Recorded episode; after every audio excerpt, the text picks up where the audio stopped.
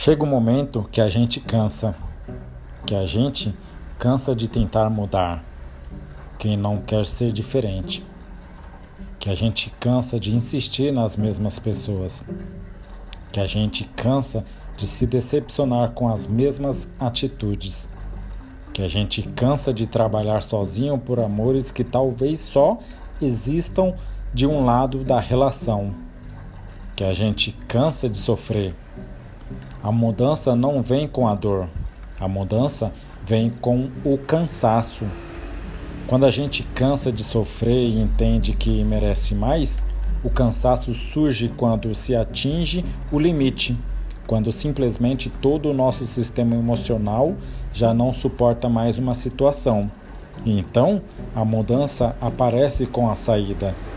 Nem sempre o amor se acaba, mas muitas vezes ele cansa cansa de amar sozinho, cansa de amar por dois, cansa de permanecer em lugares onde ele não encontra aconchego.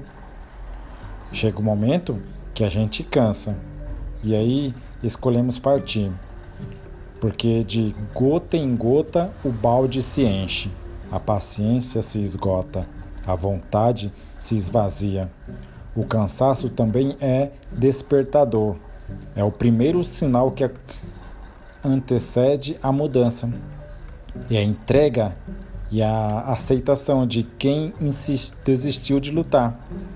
Não só porque cansou, mas porque percebeu que o amor não deve ser uma batalha.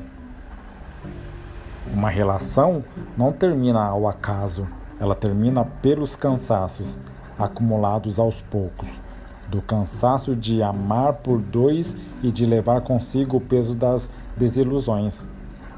E é quando a gente cansa que a gente segue em frente, se, se redefine, se reencontra e compreende que o amor precisa ser leve para não pesar na alma e no coração, porque muitas vezes é justamente o cansaço que nos liberta.